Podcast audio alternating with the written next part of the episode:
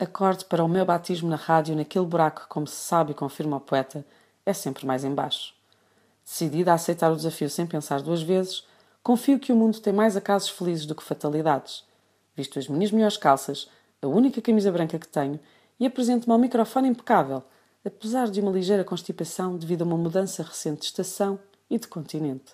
Como pessoa inconsciente que sou, sinto-me preparada, mas após o primeiro teste de som, um alçapão que desconhecia existir abre-se entre mim e o universo, deixando-me frágil, rentinho ao precipício e equilibrada em bicos de pés de barro na minha própria curiosidade. Espreito lá para baixo e vislumbro um corredor repleto de elevadores. Não desanimo.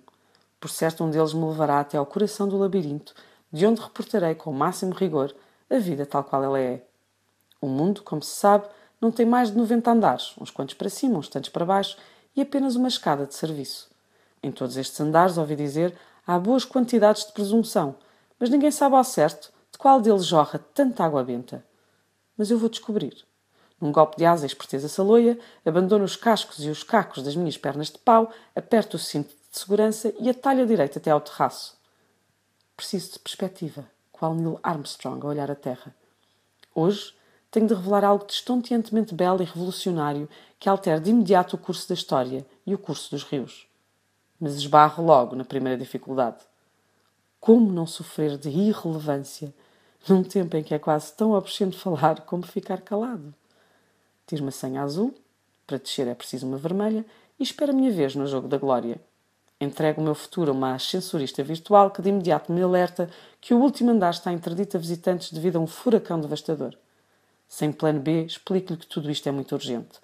Necessito condensar os ares destes tempos numa crónica de três minutos e compreender já porque é que o mundo é mais literal que literário, mais irreal que utópico, mais imutável que credível e porque confunde racionalidade com razoabilidade, lógica com empatia ou ainda inocência com bluff de tal maneira que é capaz de deixar arder uma Amazónia inteira enquanto se concentra na censura de um beijo desenhado num livro aos quadradinhos ou ainda emite mais dióxido de carbono a ver pornografia online do que a manter um país do tamanho da Bélgica a funcionar. Isso é mesmo verdade? Perguntou a ascensorista, distraindo-se. É sim, digo eu, aproveitando para entrar à socapa no primeiro elevador que abriu as portas. Bem dito, mal feito. Fiquei logo presa no primeiro andar. Mal soou o alarme e entraram-me nove musas pela frincha da porta adentro. Uma delas sussurrou-me ao ouvido. Num mundo sempre tão cheio de pressa, por que não começas por respirar uma terça de cada vez e bem devagarinho? Certa do risco que cada palavra escrita acarreta quando dita, denunciando não só as ideias, mas sobretudo as dúvidas e hesitações que trago comigo, aqui prometo subir um andar de cada vez até chegarmos, juntos, ao Olimpo.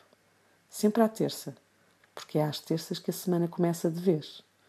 Um grande bem-aja e que as musas estejam convosco.